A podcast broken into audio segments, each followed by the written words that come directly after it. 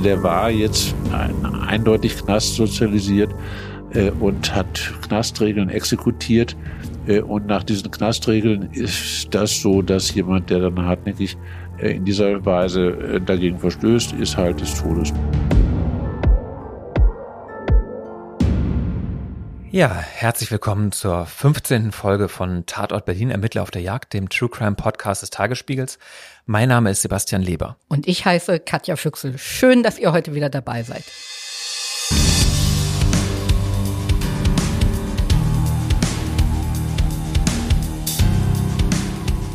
Katja, heute bin ich mal aufgeregt. Okay, warum? Wegen des Mannes, den wir gleich kennenlernen werden. Thomas Rung, Berlins gefährlichster Serienmörder. Er sitzt im Gefängnis, weil er sieben Menschen ermordet hat und ein Achter ist nur mit Glück dem Tod entkommen. Und du hast dich ausführlich mit ihm beschäftigt, hast oft mit Thomas Rung gesprochen und du hast ihn auch besucht. Ja, genau. Und zwar in der Justizvollzugsanstalt in Celle, Niedersachsen. Und tatsächlich hat Thomas Rung den größten Teil seines Lebens im Gefängnis verbracht. Also 40 seiner insgesamt 61 Lebensjahre, um genau zu sein. Und als er seine Taten damals gestanden hat, sagt er den Satz, ich bin kein Mensch, ich bin ein Untier. Und in der heutigen Folge werden wir versuchen zu klären, warum er gemordet hat, ob er hätte früher gestoppt werden können und wie er im Gefängnis lebt und vor allem, wie gefährlich dieser Mann heute noch ist. Also ob Thomas Rung jemals wieder in Freiheit kommen sollte. So ist es. Normalerweise enden unsere Podcast-Folgen ja mit dem Prozess vom Landgericht. Also der Mörder oder die Mörderin ist gefasst, wird verurteilt und verschwindet dann aus den Augen der Öffentlichkeit. Aber genau zu diesem Zeitpunkt fangen wir heute gerade erst an. Erzähl doch mal, weshalb du dich überhaupt mit Thomas Rung beschäftigt hast und wie du an ihn rangekommen bist. Also Rung stand, als ich ihn kontaktierte, vor so einer Art Jubiläum. Und der saß genau 25 Jahre wegen Mordes im Knast. Und ich habe ihm einen Brief geschrieben und ihn gefragt, ob er vielleicht bereit wäre, mit mir über diese Zeit im Strafvollzug zu reden. Also über den Alltag, die Probleme, aber vielleicht auch die Erfolge. Und mich hat einfach die Frage interessiert, ob das Gefängnis Häftlinge zu besseren Menschen macht oder machen kann. Und selbst so einen wie Rung. Und? Was denkst du? Nun warte doch mal ab. Okay. Aber du hast dich ja nicht nur auf deinen persönlichen Eindruck verlassen, ne? Nein, natürlich nicht. Ich habe außerdem mit Menschen gesprochen, die seit vielen Jahren Rung kennen, also die privat mit ihm zu tun hatten oder eben auch beruflich. Unter anderem mit Hans-Ludwig Kröber, einem der bekanntesten deutschen Kriminalpsychiater. Kröber ist wirklich einer der ganz Großen seines Fachs. Also er ist seit über 30 Jahren im Geschäft und ist als psychiatrischer Sachverständiger in etlichen aufsehenerregenden Strafverfahren aufgetreten. Er hat beispielsweise die Mutter begutachtet, die ihre siebenjährige Tochter Jessica in einem Hamburger Hochhaus verhungern ließ. Und er war mit dem Fall Kachelmann befasst, Gustl Moller, dem Attentat auf das Labell. Also man könnte jetzt ewig so weitermachen. Aber also ich habe Kröber das erste Mal porträtiert, als er in Berlin das Institut für forensische Psychiatrie übernommen hat. Und das müsste Mitte der 90er gewesen sein. Inzwischen ist er über 70, er ist emeritiert. Er fährt aber weiter durchs Land, um Kriminalprognosen bei Straftätern zu erstellen. Und Kröber hat im Laufe der Jahre gleich mehrere Gutachten über den Serienmörder Thomas Rung erstellt. Kröber trifft Rung das erste Mal im Jahr 2003 und da ist Rung 42 Jahre alt und sitzt bereits während mehrfachen Mordes Hallo, ich bin Lorenz Marold, Chefredakteur beim Tagesspiegel. Wenn Ihnen unser Podcast gefällt, testen Sie doch gerne auch mal unser E-Paper oder unser Digital-Abo mit allen Inhalten von tagesspiegel.de. Wir sind rund um die Uhr für Sie da, damit Sie wissen, was wirklich wichtig ist. In Berlin, in Deutschland und international. Sie können unser Angebot jetzt gratis testen unter tagesspiegel.de slash probieren. Der Tagesspiegel aus der Welt, aus der Weltstadt im Gefängnis. Und nun hat Rung auch noch in seinem Haftraum einen Mitgefangenen fast zu Tode geprügelt und hat den leblosen Mann unter sein Bett geschoben und dann einen Gefängnisbediensteten gebeten, doch bitte diesen Mann, ich zitiere mal, zu entsorgen. Ja. Und Kröber soll jetzt beurteilen, ob Rung schuldfähig ist. Also ob er in der Lage war, das Unrecht dieser Tat einzusehen und nach dieser Einsicht auch zu handeln. Ja, oder ob er psychisch krank ist und gewissermaßen zu diesem Verbrechen getrieben worden ist. Also ähm, ich bin dann an diesen Fall gekommen, äh, als, als beauftragt, äh, ich sollte Stellung nehmen zur Frage der Schuldfähigkeit von Ruhm jetzt für diesen versuchten Mord an die Mitgefangenen. Und ich bin dann wie üblich äh, ins Gefängnis marschiert, das heißt also in die JVA Tegel.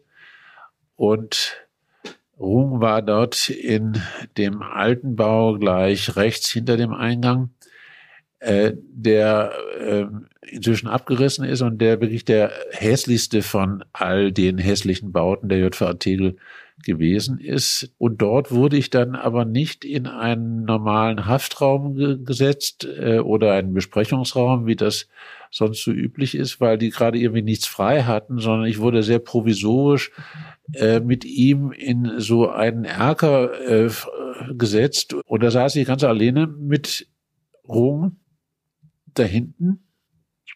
Das war mir nicht so richtig sympathisch, äh, weil ähm, äh, Herr Rung war damals auch schon 1,90 und war kräftig und hatte sieben Morde begangen, war sowieso zu lebenslanger Freiheitsstrafe verurteilt, hatte jetzt nochmal eben sowas gemacht. Der hatte nun überhaupt nichts mehr zu verlieren. Der hätte jetzt noch ruhig weitermorden können. Ähm, das wäre dann auch vom Strafmaß nicht mehr weiter ins Gewicht gefallen. Und äh, ich habe mir gedacht, na, das ist nicht so schön. Ne? Äh, das muss man jetzt mal sehen, wie das weitergeht. Es guckte auch keiner nach uns. Also wir waren da schon relativ für uns alleine. Und ähm, dann ging das los. Und dann hat sich meine Angst aber dann doch relativ schnell gelegt. Meine Angst darf man nicht zeigen. Also wenn man ängstlich ist, muss man mutig sein. Ne? Also das äh, ist in diesem Job dann auch äh, die Regel. Ähm, und äh, dann ging es aber gleich los damit, dass Rum äh, sich beschwerte über die Anstalt. Das ist dann immer eine gute Konstellation. Also ich als äh, Schiedsrichter oder als Unparteiischer, als Klagemauer, wo man, wo man äh, seinen Ärger äh, los wird. In dem Gutachten, das Kröber erstellt, wird er Thomas Rung als einen Zitat, rücksichtslosen, gewalterfahrenen Mann beschreiben. Und zwar einen, der frei von Empathie zu handeln scheint. Katja, vielleicht sollten wir mal kurz sagen, welche Taten Rung denn alle begangen hat, die ihn überhaupt erst ins Gefängnis gebracht haben. So. Grundsätzlich kann man sagen, dass die meisten seiner Opfer ältere Frauen waren. Er hat sie überfallen, manche auch vergewaltigt, erstickt oder wahlweise ertränkt. Seinen ersten Mord begeht er mit gerade mal 22 Jahren und zwar in der Neuköllner Silbersteinstraße, wo er damals auch gewohnt hat. Seine Vermieterin geht auf die 80 zu, gilt so als ein bisschen schrullige alte Dame und Rung tötet sie, raubt sie aus und die Polizei nimmt dann aber als Verdächtigen einen anderen Ex-Mieter fest. Und sechs Wochen später sitzt er in Neukölln in einer Kneipe, sieht auf der anderen Straßenseite eine 22-jährige Studentin langgehen und fasst dann für sich den Entschluss, die nehme ich mir. Er überfällt sie von hinten, zerrt sie dann zum, zu einem Spielplatz, der da ist, und vergewaltigt sie. Und danach wirkt er sein Opfer und bedeckt in einem Gebüsch den Kopf der Bewusstlosen mit Sand und woran diese dann auch erstickt. Und all diese Morde bleiben aber erstmal unentdeckt, aber der Polizei, den Behörden ist Rung eigentlich schon als Kind beziehungsweise als Jugendlicher bekannt. Das erste Urteil äh, von, von Rung war, äh, als er strafmündig geworden ist. Also er hat sofort losgelegt nach der äh, Strafreife. Das heißt, als er 14 Jahre alt geworden war, ab dem Zeitpunkt ist er jährlich mindestens einmal äh, verurteilt worden und zwar gleich los äh, mit Raubdelikten und entsprechenden Gewaltdelikten, die sich aber auf den äh, Eigentumsbereich bezogen haben. Zum ersten Mal im Institut für forensische Psychiatrie der Freien Universität begutachtet worden ist er 1985. Da war er also inzwischen 24 Jahre alt. Und äh, da ging es äh, jetzt schon um einen Kombipack, nämlich einerseits äh, eine Gewalttätigkeit in einem Laden, in einem, wo, wo er zu rauben versucht hat und wo er sich aber auch in gewisser Weise überflüssig mit äh, den Frauen, die da in dem Laden sich aufgehalten hat, angelegt hat und die geschlagen hat und denen dann eine Tasche weggerissen hat, äh, als auch dem, der Anklage einer Vergewaltigung. Äh, und äh, es ging dann um die Frage der Schuldfähigkeit, ob er irgendwie psychisch gestört sei. Und er ist dann äh, begutachtet worden von einem Professor Philipp, der an dem Institut war und hat gesagt, der ist psychisch gesund, der ist schon zwar eigen, aber er ist nicht psychisch krank. Ähm, das war damals die Zeit, wo Rung dann überging zum Vergewaltigen. Also bis dahin waren also jetzt ebenso mit 24 Jahren. Äh, bis dahin standen nur Eigentums- und räuberische Eigentumsdelikte zu Buche. Und ähm, was man nicht wusste, als er da 1985 begutachtet wurde, ist, dass er nicht nur äh, jemand ist mit einer klassischen delinquenten Vergangenheit und entsprechenden Aufwuchsbedingungen, sondern dass er auch schon vier Morde begangen hat.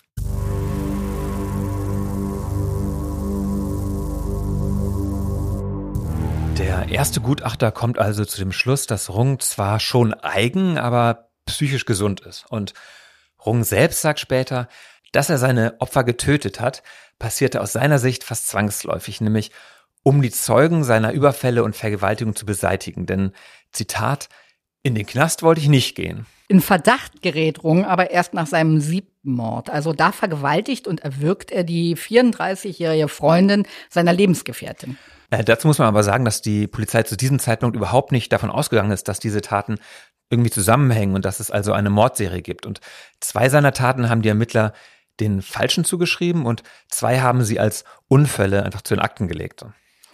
Aber drei Tage vor seiner Festnahme hatte Rung noch seinen Stiefbruder Eckhard in der Badewanne ertränkt, nachdem der ihn aufgefordert hatte oder gebeten hatte, doch nicht so viel zu trinken. Und als Rung dann in der Vernehmung sitzt, muss ihm irgendwie klar geworden sein, dass sie mindestens diese zwei letzten Morde werden nachweisen können. Und da gibt er dann auch die anderen fünf zu. Nach seiner letzten Tat hat er von sich aus ähm, noch einen Tisch gemacht unter der Voraussetzung, dass er vorher mit dem Stern äh, einen hochdotierten äh, Vertrag geschlossen hat, dass die seine Lebensgeschichte und seine Kriminalgeschichte veröffentlichen dürfen. Ich glaube für 50.000 D-Mark. Äh, und dann hat er ausgepackt. Äh, und äh, das ist äh, auch etwas, was, glaube ich, schon ungewöhnlich ist. Äh, dass ähm, jemand dann sozusagen diese Taten in dieser Weise, also sofort, äh, wo er, wo er festgenommen wird, sofort in dieser Weise vermarktet. Ähm, das spricht ja doch vielleicht dafür, dass er ein äh, relativ ähm, sachlich geschäftliches Verhältnis zu seinen Morden gehabt hat und nicht besonders ähm, im Nachhinein nicht besonders darunter gelitten hat, dass er das gemacht hat oder überhaupt darunter gelitten hat, dass er das gemacht hat, sondern er hat es gemacht und ähm, das kann man anderen Leuten erzählen, die staunen dann. Ne? Das ist äh, seine, sein, sein Renommee in gewisser Weise gewesen, dass er etwas gemacht hat, was andere nicht machen. Katja, als du deinen Brief an Rung geschrieben hast, da sitzt er ja bereits in Niedersachsen und in seinem Antwortbrief schreibt er den schönen Satz, mit Ihrem Thema rennen Sie bei mir offene Türen ein. Ja, das ist für einen lebenslänglichen schon ein bemerkenswerter Satz. Aber ich weiß noch, es war kurz vor Weihnachten, als er mir geschrieben hat, dass er sehr, sehr, sehr gerne bereit sei, mit mir ausführlichst über seine 25 Jahre im Strafvollzug zu sprechen. Und er willigt ein, dass du seine Gutachten und die Akten auch liest. Und dazu schickt er mir dann in den kommenden Wochen also stapelweise Unterlagen zu, also die jährlichen Beurteilungen der JVA, Fotos, Briefe, Zeitungsausschnitte. Wobei eure Kommunikation läuft dann erstmal übers Telefon, ne? Genau. Also Rung hat, wie alle anderen Häftlinge da auch, ein Telefon in seiner Zelle und darf abends dann mit ausgewählten Personen telefonieren. Also auch solange er möchte. Und wir haben dann etwa, also ich glaube, ein Dutzend Mal geredet, mal 30 Minuten, aber manchmal auch zwei Stunden lang. Und du kannst da dann einfach anrufen, ja? Nein, er hat sich von der JVA meine Nummer freischalten lassen und dann mich angerufen. Und es klappt auch ganz prima. Also an den verabredeten Tagen klingelte immer Punkt 2030, also direkt nach Einschluss des Telefons. Und dann eine tiefe, kräftige Stimme sagte, Rung, guten Abend, wie immer pünktlich wie die Maurer. Kontakt zu seiner Familie hat Rung im Gefängnis nur sehr wenig. Er hatte, wie so oft bei den Menschen, über die wir in diesem Podcast sprechen, eine sehr problematische Kindheit. Thomas Rung hat sechs Geschwister und mit denen ist er zusammen mit einem relativ gewalttätigen Vater zusammen im Märkischen Viertel in einer Fünfzimmerwohnung aufgewachsen. Und die Mutter hat sich vor diesem gewalttätigen Ehemann gerettet. Da war Rung gerade zwei Jahre alt. Seine Stiefmutter sagte, er war eine hartherzige Frau, der nennt sie nur Tante. Und sein Vater hat ihn häufig verprügelt. Erst mit den bloßen Händen und dann später mit einem Hundestachelhalsband oder auch mit einem Knüppel.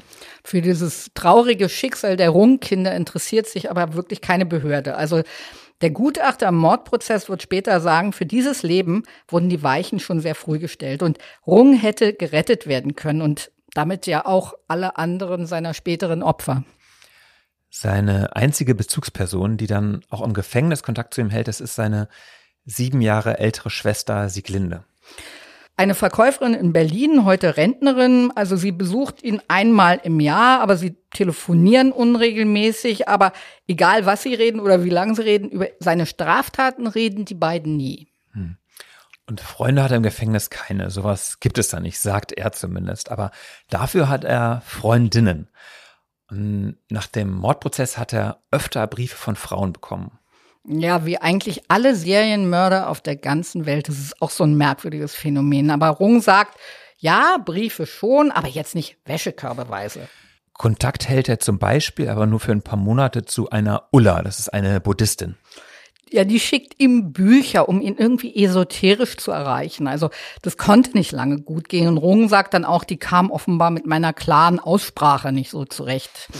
Im Jahr 2017 schreibt ihm dann aber eine junge Frau, knapp 30 Jahre alt und eine hübsche Frau, braune Augen, Brille und ihr Brief scheint Rung wirklich zu berühren. Und aus diesem Kontakt ist dann auch eine Freundschaft entstanden. Ich lese mal daraus vor. Sie hat da in dem Brief geschrieben, Lieber Thomas Rung, ich weiß gar nicht recht, wie ich sagen soll, aber Sie berühren mich. Ihr Leben, die Traurigkeit, die mitschwingt, alles, was hätte anders laufen müssen. Vielleicht halten Sie mich für verrückt, doch ich schaue in Ihre Augen und sehe einen sensiblen Menschen, der sich sein Leben lang nach Beständigkeit und Liebe sehnte. Ich selbst kenne das Gefühl, nicht gesehen zu werden, als anders abgestempelt zu werden. Und du, Katja, durftest auch mal mit seiner heutigen Freundin telefonieren. Sie hat mir erzählt, dass eine US-Doku-Serie sie den auf die Idee erst gebracht hat, mal Menschen zuzuhören, die, wie sie sagt, jeder vergessen will. Und Weißt du, warum sie sich dann ausgerechnet für Rung entscheidet? Weil bei ihm ja garantiert sei, dass der nicht gleich wieder rauskommt und dann plötzlich vor ihrer Tür steht. Ja, das finde ich wirklich ungeheuer spannend. Also darüber würde ich gerne mal eine ganze Folge machen eigentlich. Also über das Phänomen, dass sich Frauen romantische Beziehungen zu Schwerverbrechern im Knast wünschen, ja. Liebe im Knast. Ja, okay, lass uns doch mal auf, auf die Suche gehen nach jemandem, der uns wirklich was dazu erzählen kann, ja. Okay. Hm. Äh, gut, nach einem Dutzend Telefonaten hat sich Rung also bereit erklärt, dich im Gefängnis zu treffen. Er hat sogar selbst vorgeschlagen, ja. Mhm. Und wie lief das Treffen ab? Erstmal ganz klassisch. Antrag bei der JVA, Erteilung der Besuchserlaubnis, dann gab es eine Sicherheitskontrolle und dann ein Gang durch Dutzende schwere Eisentüren. Jede einzelne musste aufgeschlossen werden, bis dahinter sich dann ein leeres Besuchszimmer auftat. Und da habe ich dann gewartet auf Rung zwischen Getränkeautomaten, Snackautomaten, mhm. also ganz normal. Also wie man sich so einen Aufenthaltsraum vorstellt, ne? Nur dass eben Gitter vor den Fenstern sind und in der Ecke Videokameras hängen. Genau. Und am Ende des Raumes ein Justizbeamter in seinem Glaskasten sitzt. Und irgendwann wurde dann Thomas Rung reingeführt und setzte sich zu mir an so einen quadratischen Tisch mit vier Stühlen und äh, erster Eindruck leicht ergrauter Hühner, riesige Pranken und in weißem Hemd und schwarzer Jogginghose. Mm, äh, gefesselt? Mm, nein. War dir das unheimlich? Also ich glaube, in den ersten fünf Minuten war er noch nervöser als ich, aber das hat sich dann auf beiden Seiten gegeben, als wir ins Reden kamen. Hat sich dein Eindruck von diesem Mann durch die persönliche Begegnung nochmal geändert?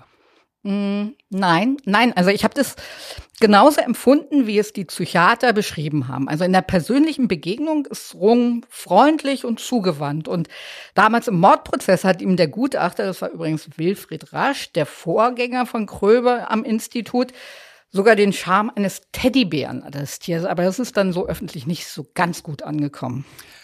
Wir hatten ja schon erwähnt, dass Rung nach seinem ersten Mordprozess ein schwieriger Gefangener geblieben ist, also aufsässig und aggressiv.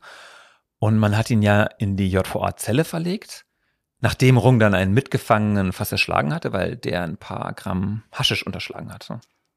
Du meinst, der Typ hat einen Schaden. Also Sieben Morde und dann das wegen einer Kleinigkeit. Also meinst du, sowas kann eben nicht normal sein, oder? Naja, Thomas Rung sagt in seinem ersten Prozess, dass er mit seinen Opfern, die er draußen ermordet hat, kein Mitleid gehabt hat. Ja, und zwar mit einer originellen Begründung, nämlich weil er selbst schon genug eigene Probleme habe, da könne er nicht auch noch über die Leiden anderer nachdenken. So, ja.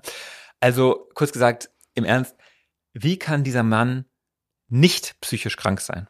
Na, bei der Frage sagst du nicht unsere Gesellschaft jetzt, uns unsere Normen, unsere Werte als Maßstab nehmen. Das geht da bei dieser Frage allein darum, ob Rung für seine Taten auch voll zur Verantwortung gezogen werden kann oder also ob er auch in den Strafvollzug gehört oder eben in die Psychiatrie die Maßregel.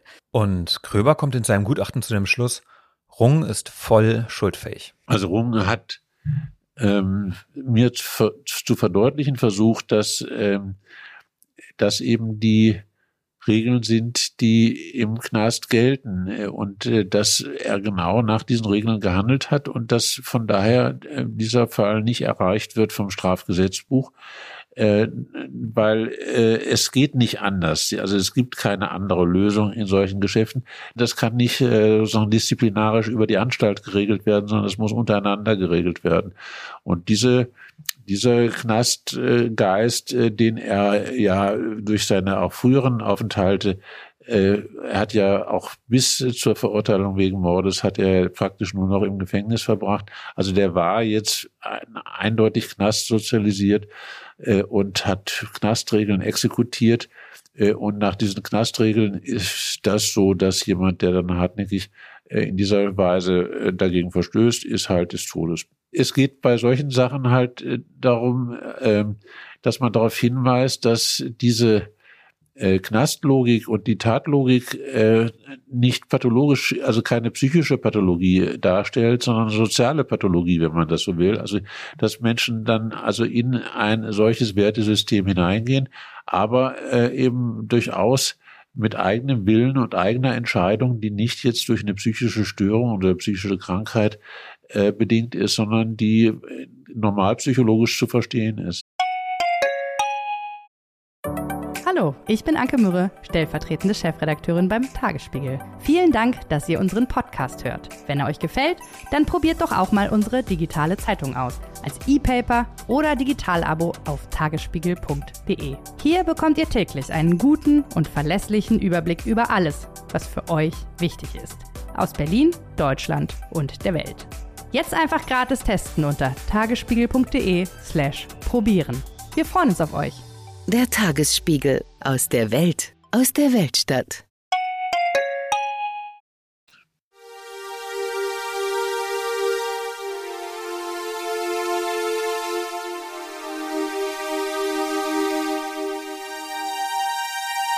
Heute sagt Rung übrigens, dass er seine Morde bereut und vor allem denen an der Studentin und dass es ihm leid tut, so viel Unglück über die Angehörigen gebracht zu haben. Aber was seinen Mithäftling betrifft, da bleibt er komplett uneinsichtig. Also von wegen überreagiert oder so. Also nee, der Lump, der hat gegen die Regeln verstoßen und nur gekriegt, was er verdient hat, basta aus.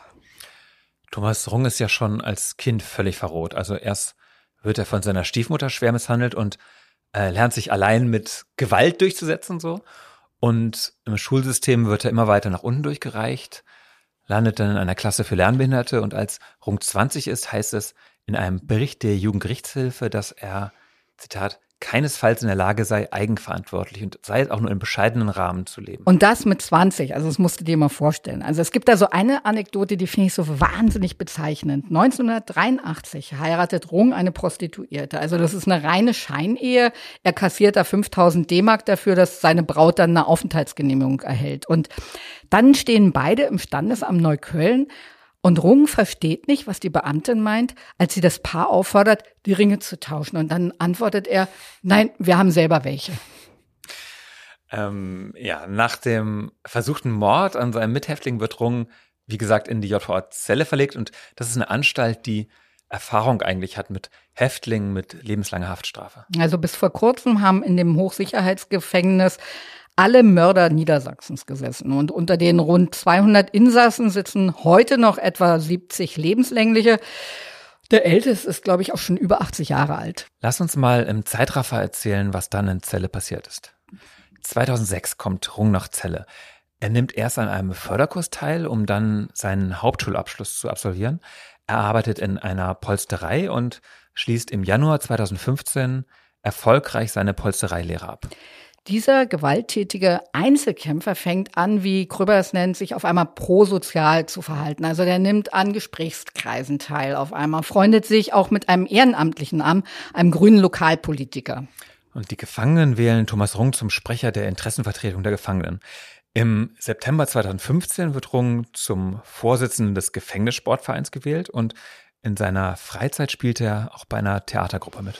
Und da schreibt er dann sogar ein Gedicht über seine Kindheit, was er dann auch öffentlich vor Publikum vorträgt. Und ähm, da heißt es dann zum Beispiel, ich zitiere jetzt mal, was man mir zu Lebzeiten niemals verzeiht, das sind die vielen Opfer und das, was ich denen angetan habe. Es tut mir unendlich leid, nur ändert es nichts. Und auch die Anstalt merkt, dass sich der berüchtigte Häftling zu wandeln beginnt. In einem Untersuchungsbericht heißt es, dass bei Rung eine deutliche Verhaltensberuhigung zu beobachten sei. Seit neun Jahren habe es keine Straftaten mehr gegeben. Es sei Rung wichtig, bei der Arbeit Anerkennung zu erhalten. Im Herbst 2015 darf Rung das erste Mal zu einer Ausführung. Zusammen mit drei Begleitern in Zivil darf der Gefangene dann in die Zeller Altstadt gehen mit einer sogenannten Laufkette. Also das musst du dir so vorstellen. Also diese Kette reicht unter der Kleidung von der linken Hand bis zum rechten Fuß und hindert den Gefangenen daran, zu große Schritte zu machen. Also und wenn er dann die linke Hand in die Hosentasche steckt, sieht niemand, dass hier ein Gefangener auf Ausgang ist. Auch die vier folgenden Ausführungen, also einmal pro Jahr, die verlaufen alle ohne Zwischenfälle. Rung wird dann selbst irgendwann zu so einer Art Vorarbeiter in der Polsterei und sagt über sich selber dann, ich habe keine Hassgedanken mehr. Also man kann sagen, die Zeit im Gefängnis resozialisiert Rung nicht. Sie sozialisiert ihn überhaupt erst. Und es läuft über Jahre wirklich gut, bis ihm dann irgendwann die ganzen Aufgaben über den Kopf wachsen. Also in der Polzerei, in der Gefangenenvertretung, im Sportverein. Und das waren also die klassischen Probleme, die Vereinsmeier dann plötzlich bekommen. Ob das ein Geflügelzüchterverein ist oder Sportverein, also immer die, immer die gleichen Probleme. Also wie das mit der Finanzierung läuft und dem Finanzamt und Steuerabrechnung und alle solchen Geschichten. Äh, und da kam es dann eben zu ähm, Problemen und zu äh, Sachen, die nicht gut liefen, äh, Sommerfeste und an, andere Geschichten, äh, wo er das Gefühl hatte, dass andere Gefangene ihm quer kommen. Da war ein, ein Gefangener, der, den ich auch äh, kannte, der sechs Morde auf dem Konto, also fünf Morde und einen versuchten Mord äh, auf dem Konto hatte. Essen auf Rädern hatte der ausgefahren. Olaf D., der äh, dann äh, alte Frauen, die er vorher mit Essen auf Rädern beliefert hatte, äh, erwürgt hat. Äh, 80-jährige Frauen, 80, über 80-jährige, die ihn also arglos reingelassen haben und die hat er dann schlicht und ergreifend sofort äh, erwürgt und in ihrem Bett liegen lassen und ähm, hat dann die Wohnung nach Geld abgesucht. Äh, die Gesamtbeute dieser äh, sechs Taten lag, glaube ich, etwas unter 2000 äh, D-Mark, weil die hatten kein Geld zu Hause, die hatten es auf der Bank. Und äh, der äh, ist ein, ein rosiger, äh, fülliger Wichtigtour. Äh, und der kam nun rum in die Quere äh, in Zelle. Und die beiden waren so Antipoden. Jeder pochte auf seinen äh, besonderen Status. Olaf D äh, wurde da auch offenbar äh, von der Anstalt einigermaßen protegiert. Und äh, das missfiel dann Herrn Rungen dann wieder sehr. Und die kamen also miteinander nicht klar. Und das Ganze endete schließlich damit, dass, dass äh, Rungen äh, die gute Zusammenarbeit, die er entwickelt hatte, inzwischen mit dem Sozialdienst und äh, der, den Fachdiensten der Anstalt, äh, plötzlich über den Haufen warf und sozusagen Drohungen, dann Morddrohungen ausgestoßen hat. Und dann schellten bei denen alle Alarmglocken. Und deshalb stürmt eines Tages eine Truppe Bediensteter in seine Zelle und bringt ihn fort in ein anderes Gefängnis, und zwar in die JVA Wolfenbüttel, auf die Sicherheitsstation. Und ein halbes Jahr wird er dort in Einzelhaft verbringen. Zum ersten Mal in seinem Leben verliert er etwas, was er sich selbst erarbeitet hat und was ihm auch wirklich was wert war, nämlich seine Anerkennung. Weil nach diesem erneuten Vorfall jetzt die aktuelle Gefährlichkeit von Rung beurteilt werden soll, wird wieder ein Sachverständiger auf ihn angesetzt für ein neues Gutachten und es ist wieder Hans-Ludwig Kröber, der es erstellen soll, also 13 Jahre nach seinem ersten Gutachten. Kröber hat Rung in der Zwischenzeit auch kein einziges Mal gesehen und der Mann, der ihm dieses Mal gegenüber sitzt, ist auch schon optisch ein anderer. Also Rung ist deutlich grauer geworden, auch ein bisschen dicker und ähm, er, er wirkt in der Einzelhaft, wo er jetzt sitzt, ziemlich verzweifelt. Und in seinem neuen Gutachten schreibt Kröber, und ich zitiere, es war bemerkenswert, wie übernachhaltig Herr Rung jetzt noch mit seinem Herzen an dem Verein und dessen Schicksal hing, wie nahe ihm die Auseinandersetzungen um das Sportfest waren. Ja, äh, gut, das rührt mich jetzt natürlich auch echt zu Tränen, dass der Herr Serienmörder da emotionalen Stress wegen eines Gefängnissportfests hat. Und sehr gut, dass es in einem Gutachten festgehalten wird. Aber äh, die vielleicht ein bisschen wichtige Frage ist doch, wie gefährlich ist der Typ noch? Und zu der kommen wir ja jetzt auch. Also Kröber muss ja herausfinden, ob sich die Gefängnismitarbeiter diese Besserung, die Rung zwischenzeitlich gezeigt hat, vielleicht bloß eingebildet haben oder ob Rung dann bei nächster Gelegenheit wieder durchdreht und irgendjemand umbringt. Und Kröber kommt zu dem Schluss, Rungs Gefährlichkeit hat sich, jedenfalls solange er in Haft ist, erheblich gemindert. Zitat, die Entspannung der Situation war keine optische Täuschung, sondern Ausdruck einer tatsächlichen Veränderung. Geblieben sei lediglich eine gewisse cholerische Aggressivität, die er aber zu kontrollieren und im rein verbalen Bereich halten kann. Äh, sorry, aber eine gewisse cholerische Aggressivität, ja, wenn ich das schon höre. Also über jemanden, der sieben Menschen erfolgreich kalt gemacht hat und gerne noch ein paar weitere getötet hätte. Und dann zu sagen, eine gewisse cholerische Aggressivität. Also das kann doch dann tödlich enden, oder? Aber doch nicht, wenn du imstande bist, dich zu beherrschen und es bei den rein verbalen Wutausbrüchen bleibt. Also mir würden auf Anhieb drei Kollegen im Tagesspiegel einfallen, die man sonst auch wegschließen müsste. Okay, guter Punkt. ähm, gut. Es hat Kröber ja unglaublich viel Erfahrung, was die Einschätzung von Gefahrenpotenzial betrifft. Aber es ist natürlich eine riesige Verantwortung. Und in dem Artikel, den du über den Fall Thomas Rung im Tagesspiegel geschrieben hast, da stand, dass diese Verantwortung auch sehr schwer wiegen kann. Ja, und zwar natürlich für alle Beteiligten, die in irgendeiner Form über den Umgang mit solchen Schwerverbrechern entscheiden müssen. Also und über die Frage, wie die zu behandeln sind und ob und unter welchen Umständen man sie wieder in die Freiheit entlassen kann. Als Rung ins Gefängnis kam, hat sich ein früherer Stationsleiter von ihm aus seiner Maßregel das Leben genommen. Und in seinen Abschiedsbriefen hat dieser Mann geschrieben, dass er die Spannung nicht mehr ertrage zwischen der Therapie für kranke Straftäter und dem Risiko der Fehlprognose und dem Schutz der Bevölkerung. Ja, lass mich das noch mal kurz erklären. Der Jungerung war, bevor die Morde aufgeflogen sind, zwischenzeitlich in einer geschlossenen Psychiatrie untergebracht und da wurde er wegen seiner Trunksucht behandelt. Und dieser behandelnde Arzt, der schreibt dann später in seinem Abschiedsbrief eben auch noch, dass er den Menschen in der U-Bahn nicht mehr in die Augen blicken könne, wenn ehemalige Patienten wie Rung dann solche Verbrechen begehen und töten und er es nicht hat vorhersehen können. Es kommt ja logischerweise immer auf den Einzelfall an. Aber wenn Kröber auf seine 30 Berufsjahre zurückblickt, gibt es da irgendwelche Gesetzmäßigkeiten, also quasi Naturgesetze, die sich ihm da erschlossen haben? Er sagt, eine Sache, die ihm deutlich geworden ist, ist, wie wichtig die Sozialisierung eines Menschen bis zum Alter von 14 Jahren ist. Und er sagt, praktisch alle seine Fälle stammten aus gescheiterten Ehen und zerbrochenen Verhältnissen und seien schon frühzeitig in unterschiedlicher Weise emotional geschädigt worden und hätten dann Verhaltensmuster erlernt, ja, sich einzelgängerisch rücksichtslos durchzusetzen nach dem Motto, es tut ja sonst keiner was für mich. Er hat auch unfassbar viele Heimkinder unter seinen Kandidaten. Und dass es da Kausalzusammenhänge gibt, weiß die Forschung schon lange. Aber wie stark dieser Zusammenhang ist, das hat Kröber, sagte er, dann doch überrascht. Und ähm, das war ihm in dieser Stärke lange nicht klar. Mhm. Zieht Kröber seine Arbeit runter manchmal? Also ich meine, sich ständig in die kaputten Biografien und Gemütslagen von Mördern und Totschlägern reindenken zu müssen. Also hat man das nicht irgendwann satt einfach? Also Kröber nicht, glaube ich. Also äh, ich glaube eher im Gegenteil. Also als ich äh, gestern äh, meiner Frau sagen musste, was ich denn heute Morgen mache, Ähm, da habe ich gesagt, mache einen Podcast. Und äh, da hat sie gefragt, ja, worüber geht's denn? Sage ich ja Mord und Totschlag. Da sagt sie, ja, anderes kannst du ja auch nicht.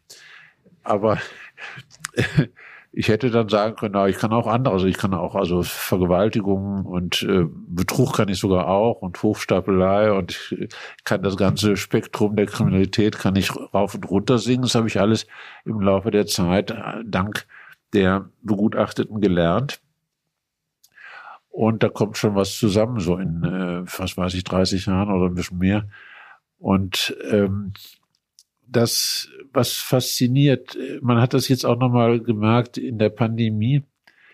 Ähm, ich durfte immer noch arbeiten. Ich durfte immer noch die Leute aufsuchen. Ich durfte mit denen sprechen. Ich konnte jede Woche konnte ich mit einem Gefangenen äh, ein oder zwei Gespräche führen, aber generell auch in friedlicheren Zeiten ähm, finde ich es ein Geschenk, wenn man wie ein Assistenzarzt im ersten Lehrjahr ähm, unmittelbar mit ähm, Menschen reden kann über ihr Leben, wenn man ähm, über ihre Taten, ihre Einstellungen, wenn man ähm, herausfinden kann, wie sie psychisch strukturiert sind. Ähm, es ja durchaus eine ganze Reihe von psychisch Kranken auch dabei, die man kennenlernt. Das Faszinierende ist immer wieder, dass Menschen, die sich überhaupt nicht kennen, in einer solchen Situation ähm, bereit sind, also der andere äh, bereit ist, äh, weitgehende Auskünfte über sich zu geben, bis in intime Bereiche hinein, äh, weil ich eine Funktion habe, weil ich eine neutrale Funktion als Arzt habe, als Sachverständiger habe, äh, dem man das durchaus anvertrauen kann, was man vielen anderen nicht erzählen würde, was man nicht dem Kumpel ähm, am, am Frühstückstisch ähm, erzählen würde. Speziell Mord und Totschlag ist äh, dann ähm, eine gewisse Steigerungsform, äh, insofern, dass Männer sind, meistens Männer, manchmal Frauen, das ist dann auch nochmal besonders interessant, äh, die die ultimative Straftat begangen haben. Also die, äh, also für für mich war schon als Kind, äh, also äh, die Mord ist lebenslänglich. Äh, und äh, wer, wer einen Mord begeht, der äh, scheidet aus. Der, der scheidet aus der Gesellschaft, der wird eingesperrt und der hat sein Leben sozusagen gelebt und der, der Rest ist nur noch äh, Gefängnis. Äh, und äh, warum ist der bereit, also dieses hohe Risiko einzugehen, sein Leben wegzuwerfen äh, für diese Tat?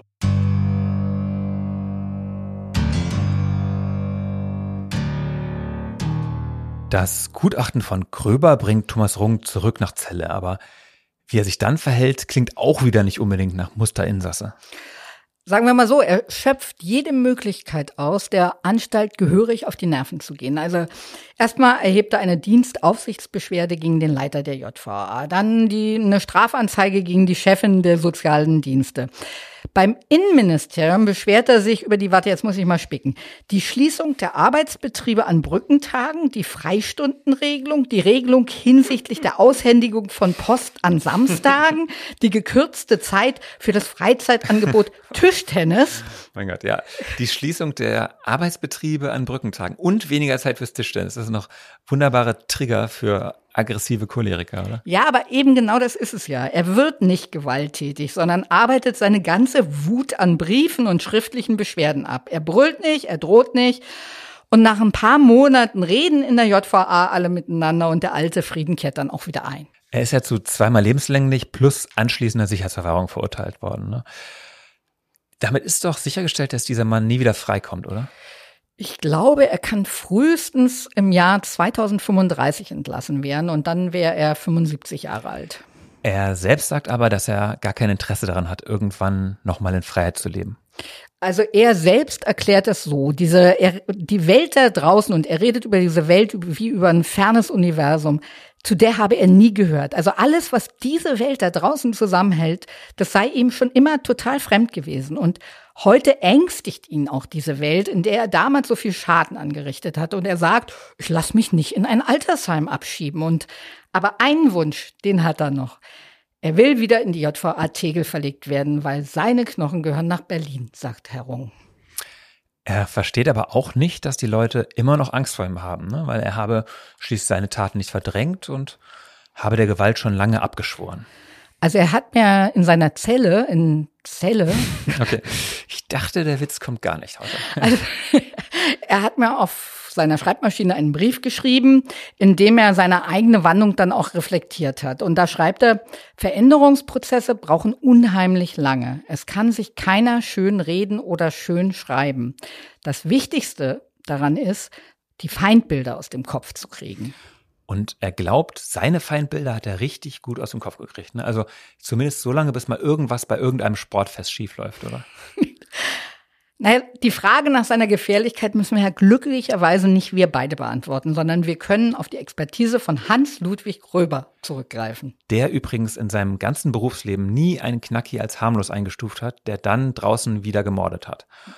Und Gröber hat sich natürlich auch bei Thomas Rung intensiv mit der Frage befasst, wie ernst und nachhaltig die Wandlung dieses Menschen ist. Also ich glaube, dass die, die wesentlichen Veränderungen, äh, die sich ergeben haben im Leben von von Rung oder im Verlaufe der Haft dann auch, dass die im Wesentlichen äh, auf ähm, den Alterungs- und Erfahrungsprozessen beruhen, die äh, stattfinden und dem Rollenwandel, den man so erlebt als äh, Mann und Gefangener, äh, wenn man so über 50 allmählich wird. Man muss nicht mehr die Sachen machen, äh, die man mit 30 gemacht hat oder mit 20 gemacht hat.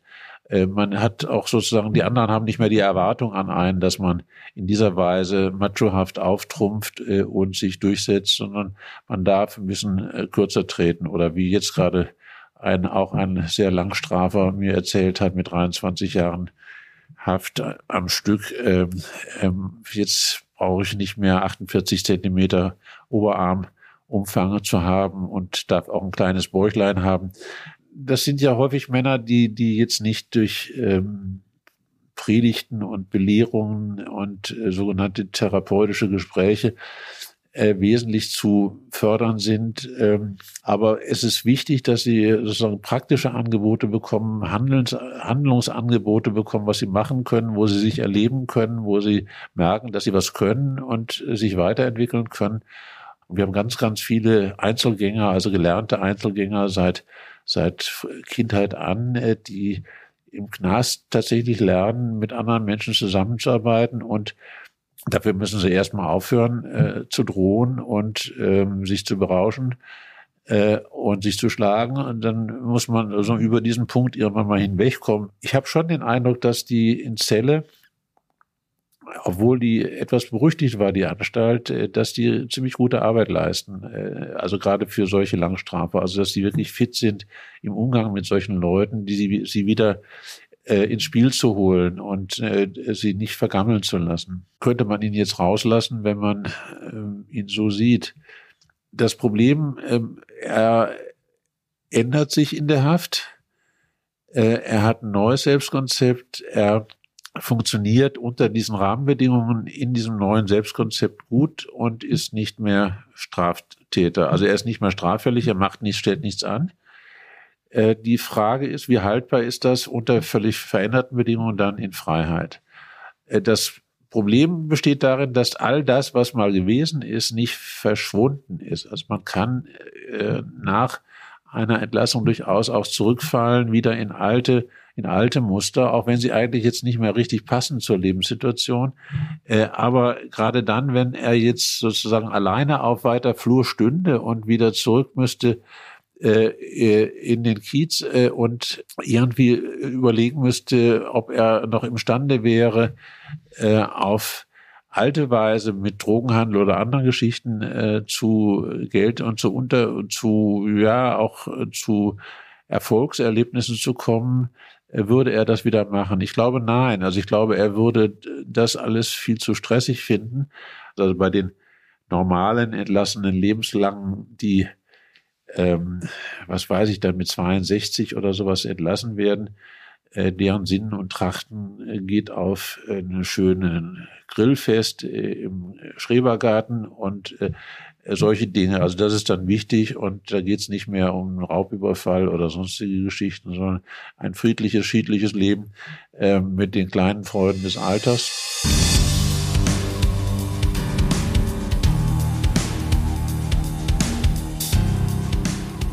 Liebe Hörerinnen, für heute soll es das gewesen sein mit Tatort Berlin Ermittler auf der Jagd. Wir sagen wie immer herzlichen Dank bei Heiko Bär für die Produktion, bei Uwe Letzner für den Sound und natürlich bei euch fürs Zuhören.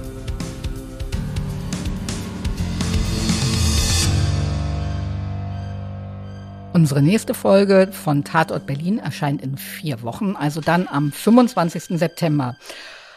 Um was wird es dann gehen, Sebastian? Es wird wieder mal alles ganz anders werden. Erzähl. Diesmal tauchen wir in eine Szene ein, die für Außenstehende komplett bekloppt wirkt, aber die tatsächlich sehr gefährlich ist, nämlich die Welt der Reichsbürger. Also Gruppen, die behaupten, die Bundesrepublik existiere gar nicht, sondern eigentlich müssten die Gesetze des Deutschen Reichs gelten. Und wir wollen uns ganz konkret mit einer Berliner Gruppe beschäftigen, vor der der Verfassungsschutz warnt.